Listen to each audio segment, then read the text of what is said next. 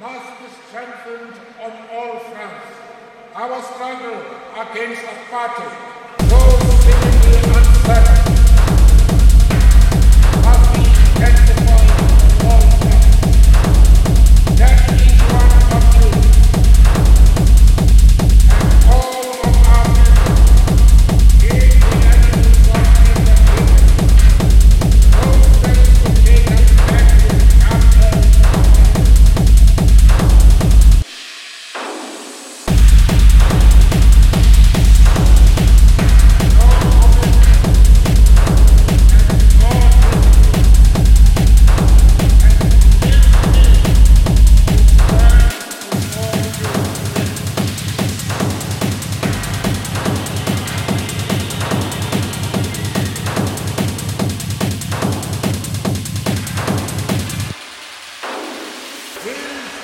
parts we have struggled and tried.